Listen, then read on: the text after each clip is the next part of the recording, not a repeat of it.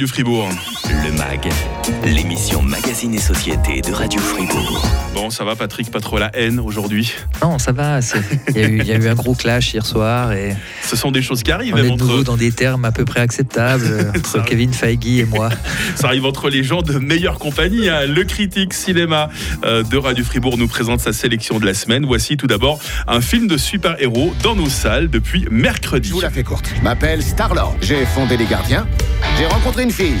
Je suis tombé amoureux. Cette fille est morte. Et puis elle est revenue. Sauf qu'elle est devenue tarée. Comment oses-tu? Ma mission sacrée, c'est de créer la société parfaite. C'est pas qu'il aimait la perfection. C'est plutôt qu'il détestait les choses telles qu'elles sont. Les gardiens de la galaxie vont devoir combattre à nouveau Ayesha, la prêtresse des souverains, et sa création surpuissante Adam Warlock. Je donne vraiment l'impression de m'y connaître hein, quand j'en parle, hein. Euh, sans oublier le créateur de Rocket, le maître de l'évolution.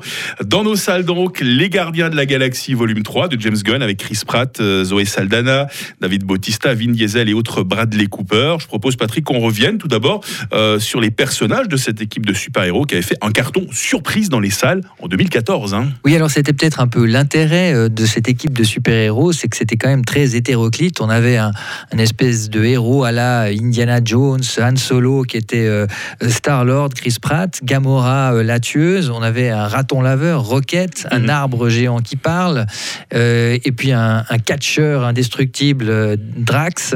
Et c'est vrai que ça nous donnait une bande de misfits qui avait une bonne interaction entre eux. Et on se disait, quand on avait découvert le premier film en 2014, ça va pas fonctionner, ça va être un désastre. Et au contraire, il y avait un second degré, la sauce avait vraiment euh, très très bien prise. Et euh, ça a été un carton immédiat principalement à cause de l'attachement que les gens avaient pour ces personnages qui étaient peu connus. James Gunn avait annoncé un ton plus sérieux, plus mélancolique pour ce dernier chapitre. Tu confirmes? Oui, alors certainement, il y a cette volonté de faire un film euh, émotionnel. Il est centré euh, sur Rocket, le raton laveur, qui est donc la, la voix hein, en version originale, c'est Bradley Cooper, et ses origines qui sont euh, très dramatiques, Mm. et euh, également peut-être le chant du cygne pour cette équipe qui était longtemps soudée. Euh, et et c'est effectivement, on voit tout de suite ce qu'a voulu faire James Gunn, c'est-à-dire faire quelque chose de plus épique, de plus, de moins euh, potache, euh, et de nous donner une dimension euh, vraiment de puissance à son dernier film. Donc on sent une ambition qui est manifeste à l'écran. Dans ce volume 3, Patrick, est-ce qu'on retrouve tout de même l'humour décalé qui caractérise les gardiens de la galaxie? On le retrouve par petites doses, c'est surtout par le biais des personnages, je dirais, un petit peu Star-Lord, mais pour cet épisode-ci, c'est surtout euh, Man- Mantis et puis euh, Drax, le The Destroyer, interprété par Dave Bautista. Et euh, sinon, comme je l'ai dit, comme c'est une affaire plus sérieuse, avec de- des moments d'action qui sont censés être un peu intenses, c'est quand même moins manifeste que notamment dans le premier. Donc l'humour est un peu plus, je dirais, saupoudré au fur et à mesure comme ça dans les scènes. Et il est moins, pour moi, partie intégrante du ton du film. Bon, attention, ton avis, Patrick Ramu, ta note euh, sur ce dernier épisode des Gardiens de la Galaxie Est-ce qu'on a le retour de Marvel à un divertissement de qualité ou est-ce que c'est juste un film euh, boursouflé Ah, c'est boursouflé avec un Mm. soufflet qui retombe. euh, euh, Moi, je lui mets une note, on s'en fout un peu, mais 3,5 euh, parce que je m'attendais à quelque chose de mieux.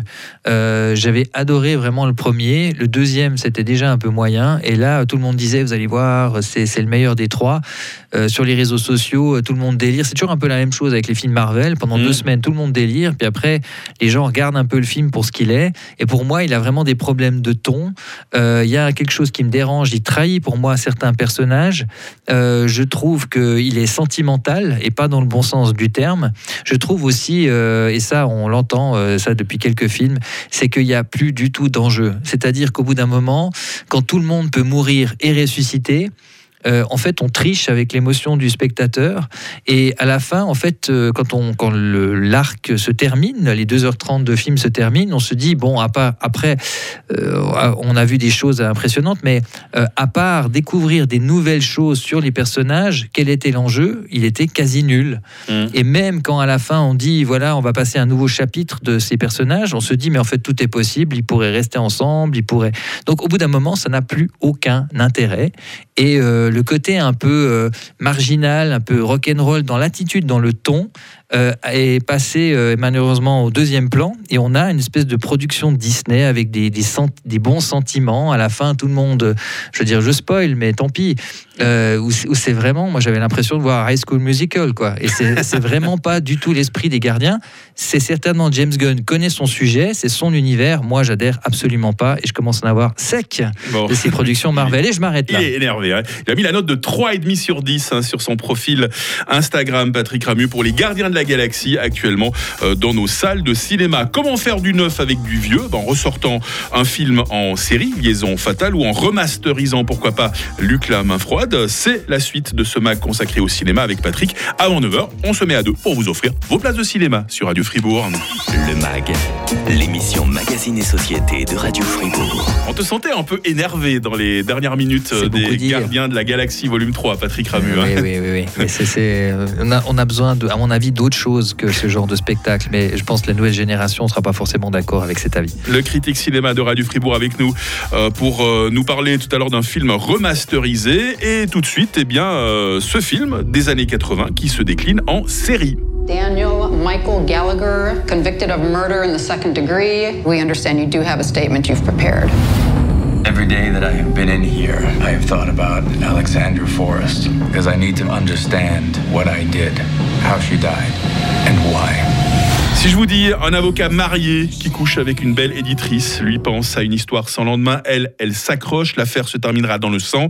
Liaison fatale, évidemment, a été un film à succès en 1987, porté par Michael Douglas et Glenn Close. Aujourd'hui, le même récit est décliné en série sur Paramount+. Les rôles principaux sont repris par Joshua Jackson et Lizzie Kaplan. Est-ce que l'ambiance est aussi étouffante que dans le film, Patrick? Alors, j'ai pas vu maintenant l'intégralité de la série. J'ai vu euh, quatre épisodes. Je crois que tu aimes bien ce que tu as vu jusqu'à présent. Oui, hein. alors déjà, je suis fan de Lizzie Kaplan. Je trouve que c'est ah. une excellente actrice. Elle t'aime bien aussi, paraît-il. oui, c'est ça. Et, euh, et puis, euh, Joshua Jackson, qui, quand il est bien utilisé, est également un acteur assez nuancé. Donc, déjà, le, casting, je trouve, est très réussi. Et, eh bien, paradoxalement, paradoxalement, on pourrait dire, mais comment on va étirer un film d'une heure et demie, deux heures sur toute une, sur toute une saison?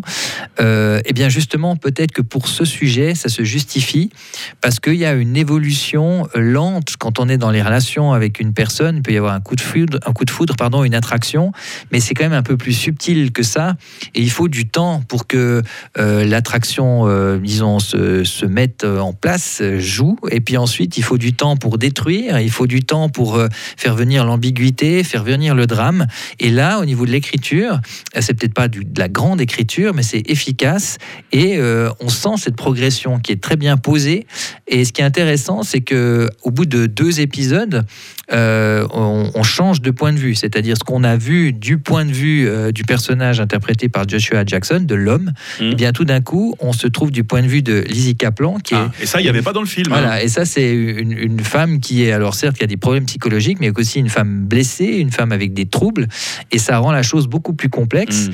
et beaucoup plus intéressante, euh, en précisant que dès le début, euh, on est dans, un, dans une série où on, est, on passe du présent au passé, hein, et le passé c'est la liaison. Et dès le début, on sait que le personnage de Joshua Jackson euh, eh bien, euh, était en prison pendant 10-15 mhm. ans pour le meurtre du personnage interprété par Alex. Donc c'est Alex, interprété par Lizzie Kaplan. Donc ça rend les choses intéressantes. Il y a une vraie proposition. Alors ce qu'il faudra savoir, si à la fin, est-ce qu'on tombe de nouveau dans du grand mmh. ou bien si on garde cette finesse psychologique. Liaison fatale, aujourd'hui une série sur Paramount+, un classique de 1000 1967, qui est à nouveau dans le home ciné de Patrick version remasterisée. 21, 22. Tout homme qui parle trop haut passe une nuit dans la boîte. Tout homme qui n'est pas dans sa couchette à 8 heures passe une nuit dans la boîte. Tout homme qui ne respecte pas l'ordre passe la nuit dans la boîte. J'espère que tu ne feras pas la forte tête. Il n'avait rien dans la main, tu vois, tête de bourri qui t'a battu avec rien. C'est pas parce qu'on n'a rien qu'on n'a pas la main heureuse. Luc, la main froide. Luke Jackson purge une peine de deux ans de prison pour s'être livré à des actes de vandalisme. Il se lie d'amitié avec un autre détenu, Dragline, et Luc devient bientôt le prisonnier le plus populaire. Luc, la main froide, c'est un film de Stuart Rosenberg, hein, je l'ai dit, de 1967, avec deux grands comédiens, Paul Newman d'un côté que tout le monde connaît, et George Kennedy, un peu parfois le spécialiste des seconds rôles. On a vu notamment dans la saga euh, Y a-t-il un flic On, on a vu être Joe Patroni aussi hein, dans la série Airport. Euh, moi, j'adore ce bonhomme. hein. Oui, oui, alors euh, ici, il a un, un rôle, au début, c'est l'antagoniste hein, euh, dans l'histoire euh, avec l'arrivée du détenu Paul Newman, qui est quelqu'un d'un peu insaisissable, inclass- inclassable, quelqu'un d'un peu cool, mais qui euh, s'aliène tout de suite l'autorité, puisque c'est un rebelle. Et c'est un film emblématique des années 60-70 de ce cinéma-là, parce que c'est tout un symbole. Luc, la main froide, c'est quelqu'un qui euh, met le genou à terre, mais qui finit toujours par euh, se relever.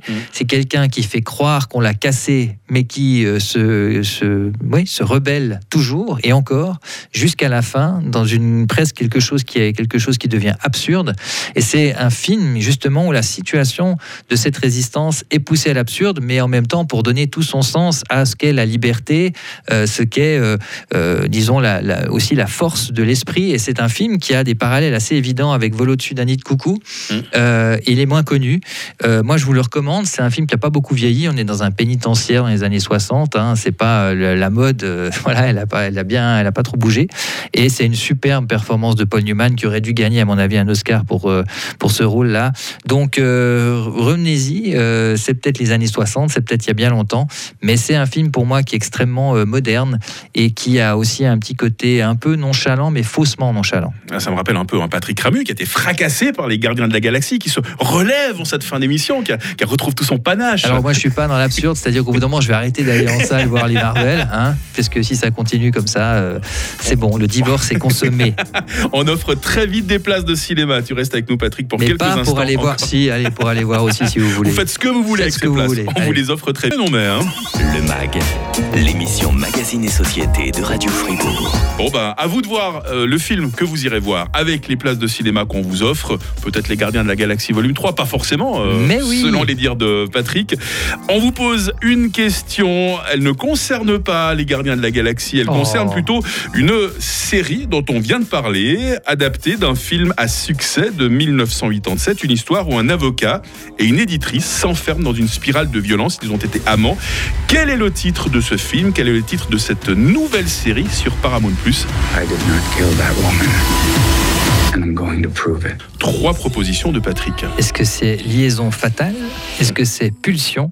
Est-ce que c'est l'ami mortel? Allez-y par WhatsApp, hein, 079 127 70 60. Votre réponse accompagnée toujours de votre nom et de votre adresse postale complète. Bonne chance pour ces places de cinéma valables pour le film euh, de votre choix. Prêt pour un petit exorcisme la semaine prochaine? Tu ne peux rien faire d'autre que ce que Dieu autorise. Ça Marvel sort de ce corps. La semaine prochaine, on va retrouver Russell Crowe dans la peau de l'exorciste du Vatican. C'est flippant parce qu'il paraît que c'est basé sur des faits réels. Alors, c'est toujours un peu la même chose, ces Ouais. films. Sont vraiment la, quelle est la réalité de ces faits? On va vérifier ça. On se préparera pour la semaine prochaine. Euh, Russell Crowe, qui est plutôt maintenant dans une série de films de seconde catégorie, on y va quand même. On y va et on se retrouve la semaine prochaine, euh, Patrick, hein, pour d'autres aventures cinéma. Eh oui. Des films qui vont peut-être te fracasser, d'autres qui vont te terroriser. On verra tout ça. hein. On verra, je suis facilement terrorisable, comme tu le sais. Passe un bon week-end.